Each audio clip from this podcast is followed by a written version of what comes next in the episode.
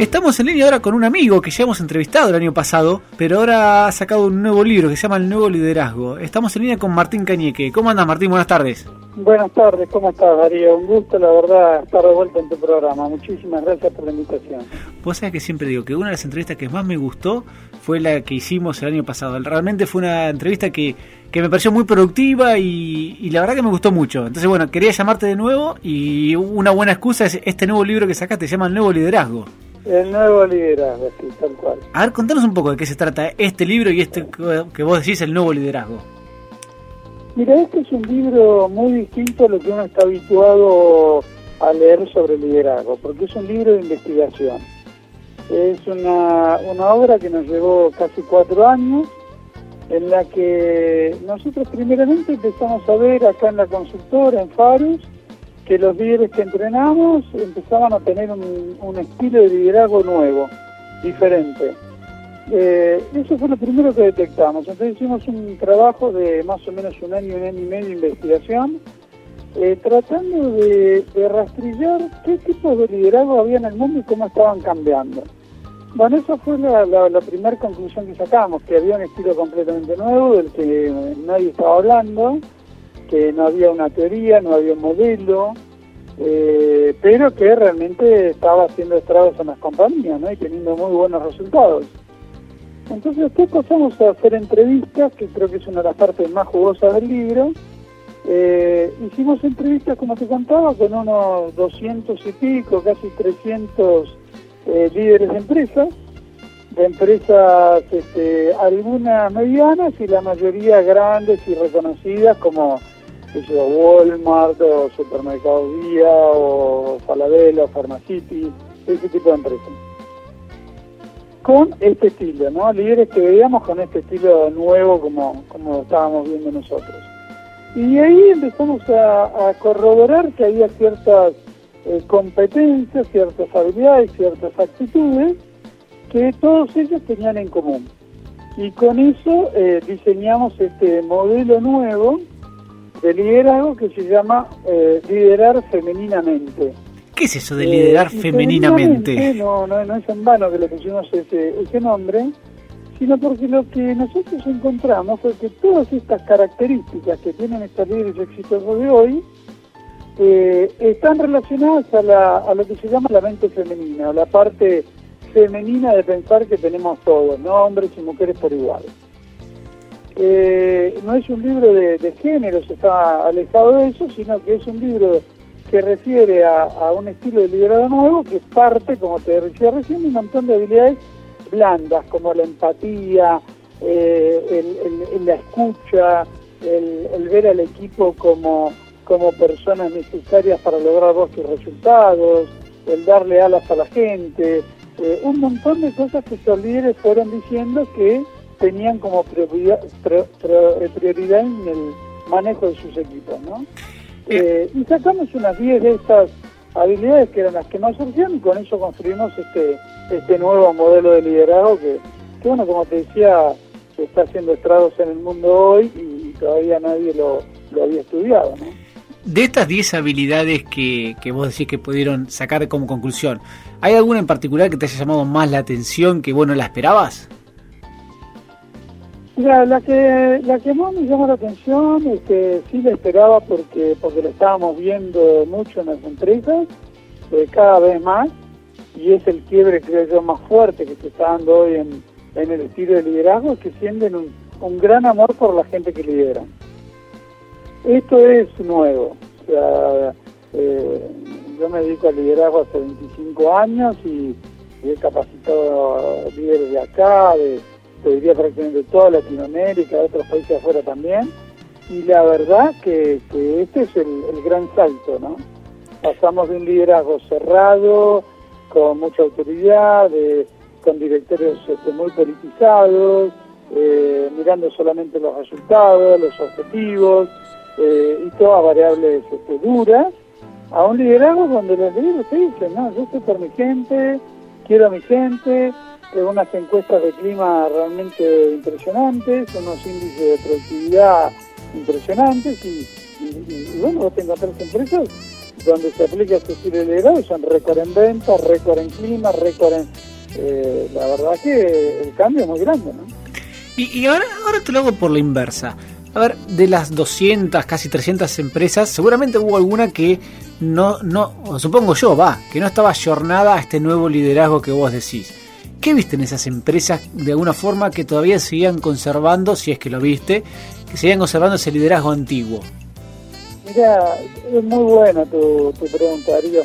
Eh, estos 200 y pico líderes que conseguimos son una aguja en un pajar no, no es el común hoy que nosotros vemos. El común hoy que nosotros vemos es un 50 o 60% de empresas que siguen liderando con un estilo antiguo, por eso tienen mucho problema, por ejemplo, con la generación I, porque la generación I no, no, realmente no, no engancha con este estilo cerrado, de autoridad, focalizar los objetivos, duro, no, no, no engancha y no, no va a terminar de enganchar nunca tampoco, es una generación que vino a romper todos los paradigmas. Después nos encontramos un 30-40% de empresas sorprendidas, tratando de improvisar, tratando de ver qué hacen, tratando de controlar la rotación que tienen, tratando de hacer que los, chicos más jóvenes no se le vayan, y eh, implementando un montón de estas cosas sin saber bien eh, todavía cómo hacerlo. ¿no? Entonces vos te encontrás empresas donde hay horario flexible, empresas donde hay ya cancha de ping-pong, esto, el otro en las eh, juegos y play que se llevan en las, empresas, encontrar eh, teletrabajo, empezás a encontrar un montón de cosas que están haciendo como para tratar de entender qué es lo que está pasando y cómo resolverlo.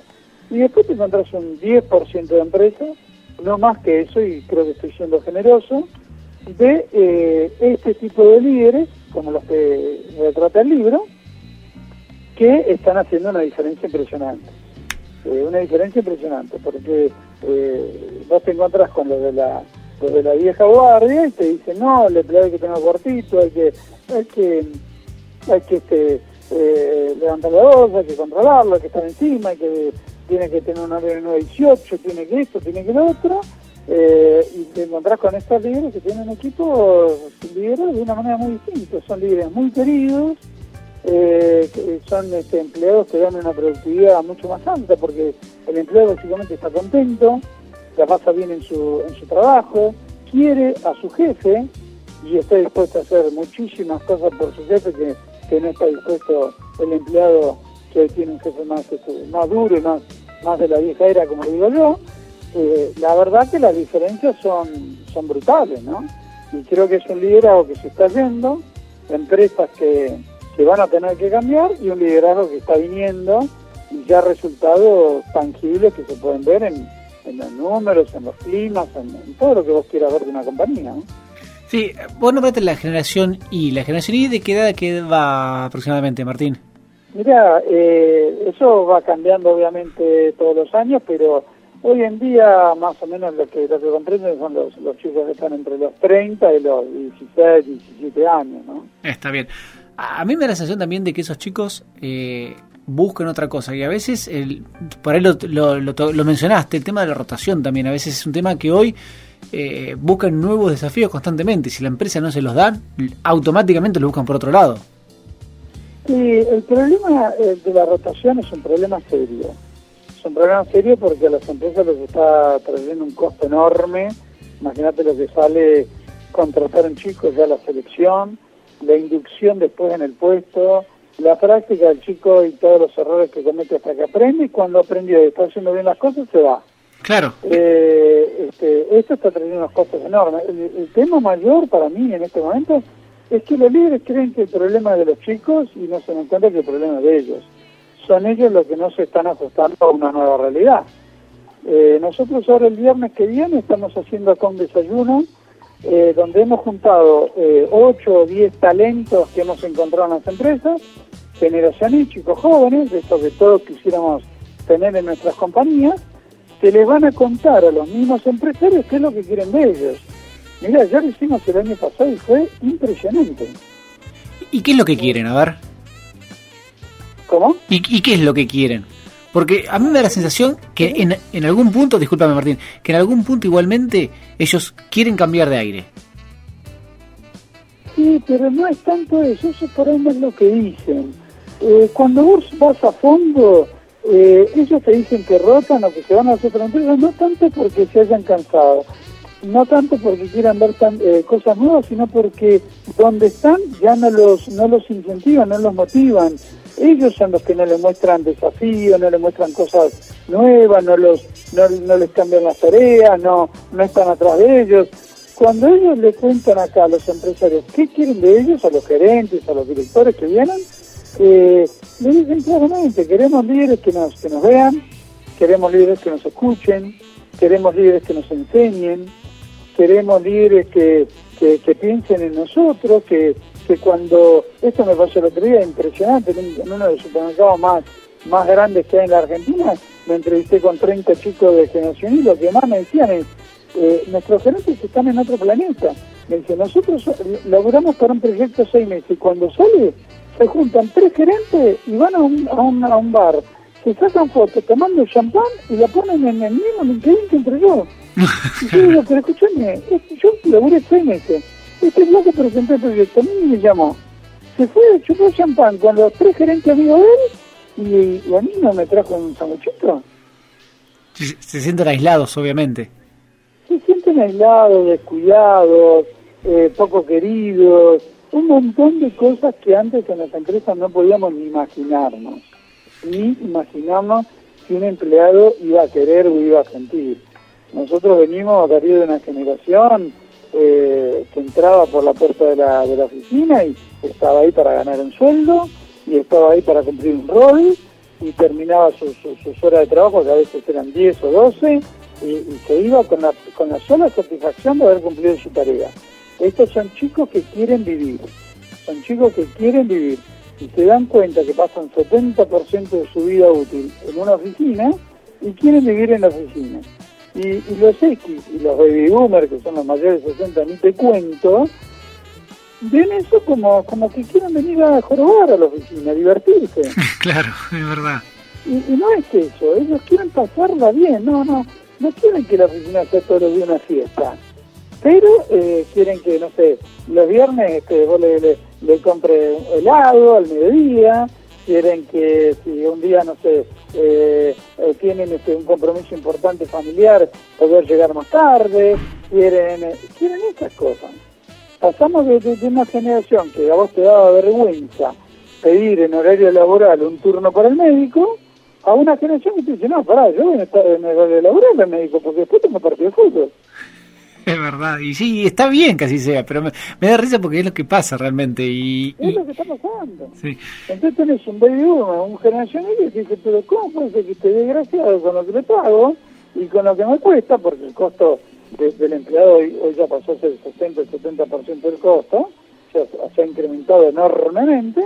O sea, lo más caro que tengo en la empresa se va tres horas al médico, porque no se va a las seis y media de la tarde. Y el otro lado, chico, le contesta, y porque la seis era juego de fútbol. Y para mí es mucho más importante el fútbol. Es que ahí vos lo ejemplificaste perfecto. A ver, son dos pensamientos opuestos. Lo que a uno le parece lógico una cosa, al otro le parece lógico lo contrario. Son opuestos. Y el problema es que ni los, ni los I están negociando, están diciendo las cosas que necesitan claramente, directamente te dicen me voy, directamente dicen a mostrar empresa, directamente ponen, no sé, su currículum en alguno de estos este, innumerable cantidad de sitios que hay para conseguir trabajo, o sea, no le están diciendo a sus líderes qué es lo que necesitan de ellos, se lo dicen solamente en eventos como estos, no se lo están diciendo en el día a día, y los líderes, por otro lado, lo juzgan. Entonces tenemos, de un lado, una masa enorme de líderes juzgando y alejándose de esta manera, ¿no? Porque vos cada vez que lo juzgás, lo criticás al otro, le pones una barrera te alejas del otro. Y por otro lado, los hijos no saben cómo decirle a sus líderes todavía, che, mira, yo necesito esto de vos. Estamos realmente viviendo un momento muy complicado en las empresas y, además con unos, con unos costos enormes cuando los países como los nuestros, que son países especialmente pobres, tenemos que estar sacando nuestra mayor productividad posible, ¿no? Sí, eh, es un tema también, porque a ver, eh, quieras o no, también el tema de los costos se mete en esta conversación. Muchísimo. Esto es, los, los, los X y sobre todo los baby boomers lo ven solamente por el número. Ellos están diciendo, tengo una rotación de un 20%, me está costando tanto al año. Un montón de plata. Y los sí dicen, deja de mirar la plata, deja de mirar la rotación, mirame a mí. ¿Mm? Este es el problema. otro, otra contraposición totalmente opuesta entre uno y otro. Eh, Martín, y si, si te cuento, eh, te pido que me cuentes alguna anécdota de estas 200, 300 personas, eh, puede ser con nombre o sin nombre, pero quiero que me cuentes alguna anécdota de algo que realmente te llamó la atención en la forma de liderar, o, por muy alocado o, por lo contrario. A ver, ¿nos podés contar alguna? Ya, hubo un montón que me sorprendieron. Una de las que más recuerdo, recuerdo es un director de una compañía multinacional muy, muy grande, que, que, no te digo este nombre porque me pidió su reserva, eh, porque realmente tiene un nivel de humildad, que es una cosa que también encontramos mucho en estos líderes, mucha humildad. Me contó una anécdota que, que hoy en día te, te, moviliza.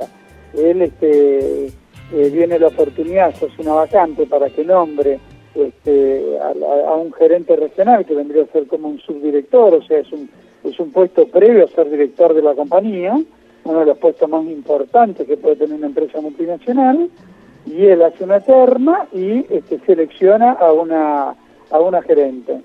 Eh, se entrevista con la gerente, que la, que la, tiene dentro de su equipo, la tiene hace varios años, y le dice, bueno, te, vengo a hacer esta propuesta, vas a ser la gerente regional de, de la compañía, este para mí es un, es un, es un honor y y bueno, la felicita y, la abraza y todo, la chica se pone a llorar, la chica se pone a llorar este, de la emoción, le agradece, le dice que era todo lo que ella eh, soñaba con, conseguir en su carrera, que, ella había trabajado y se había generado tanto toda su vida por llegar ahí, que era el puesto que ella soñaba, y después decirle todo esto y abrazarlo y agradecerle y todo esto y mostrarle que ella era, era realmente una de sus manos derechas, le dice que no le puede aceptar.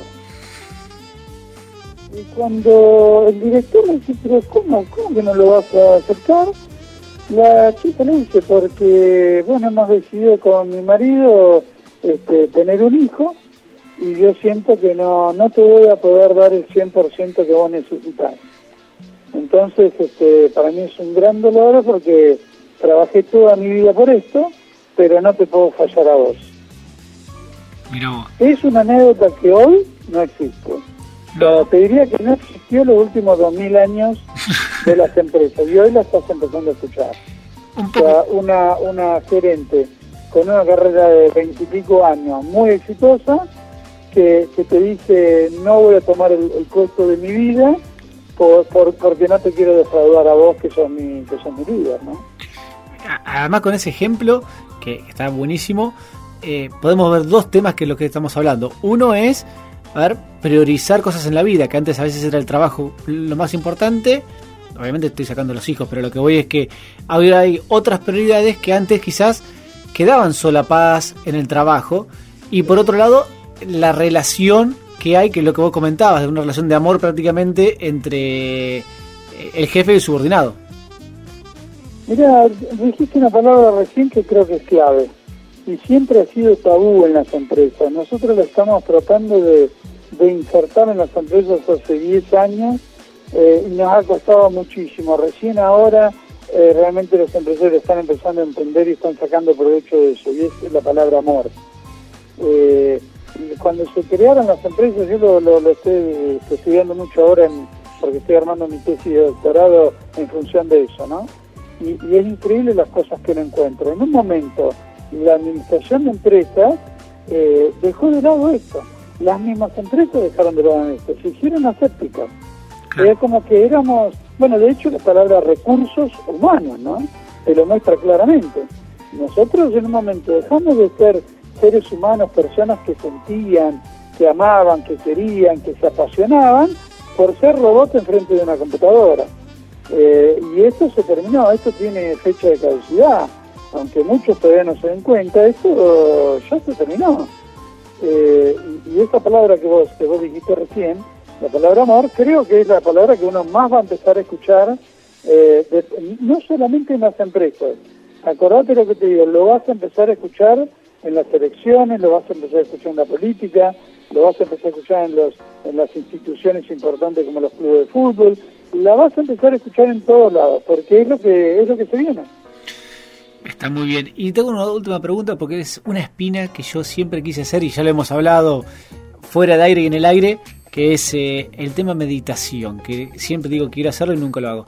¿Estás viendo en las empresas que le dan más importancia a la meditación en los empleados y darle espacios para esas cuestiones o no? Mira, cada vez más, lentamente, porque es lo mismo que introducir un concepto como el de amor o empatía, generosidad o solidaridad. Eh, venimos de empresas con estilos duros eh, y muy focalizados en objetivos, en la plata, en los números. Entonces la meditación es, también una, una, herramienta, una técnica muy blanda. Eh, esto es ineludible porque si vos viajás y te vas a una empresa alemana, una empresa americana, una empresa de Francia, te hablan de, herramientas blandas como la meditación o, el coaching o, la espiritualidad, todas estas cosas te hablan como algo normal. O sea, eh, esto ya está llegando acá cada vez más fuerte, eh, nosotros lo estamos implementando, pero yo veo un montón de otras consultoras que también están trabajando con esto y mostrando cuáles son los resultados de esto, porque no, es meditar por meditar, esto es lo que hay que, entender, ¿no? No es solamente cerrar los ojos o, sentarse o, acostarse un rato. Se trata de aumentar la productividad y mejorar la calidad de vida. Eso principalmente, mejorar la calidad de vida. Claro, porque si vos meditas, el cerebro descansa, todas las conexiones neuronales se, restablecen, la productividad que tenés, eh, si vos meditas no sé, un ratito a la tarde después de almorzar, la productividad que vas a tener a la tarde es muy superior a la que podés lograr si no meditas. Pero esto no lo dice Martín Cañete, no, no lo dice Faros, esto lo dicen todos los estudios de productividad que se han hecho en los últimos 20 años, eh, estudiando cómo la meditación afecta positivamente el trabajo. No, esto es ciencia ya. Eh, de hecho hay una, una técnica que utilizamos nosotros, que cada vez por suerte se está haciendo un poco más este, conocida en la Argentina, que es el mindfulness, que es un poco ese, cruzamiento entre la, meditación y la neurociencia, ¿no? Y tiene muy estudiado como la neurociencia que no solo te mejora la calidad de vida, sino que te mejora mucho la productividad del trabajo, ¿no? Y esto ya hoy, como te decía, es ciencia. Está muy bien. Martín, es un gusto siempre hablar con vos, te agradecemos muchísimo por estos minutos que, que nos diste al aire. El placer realmente fue mío, sobre todo por las, por las preguntas que hace que siempre son muy inteligentes. bueno, muchas gracias. Martín, un abrazo enorme. Te mando un abrazo enorme y muchísimas gracias de nuevo. Hasta luego.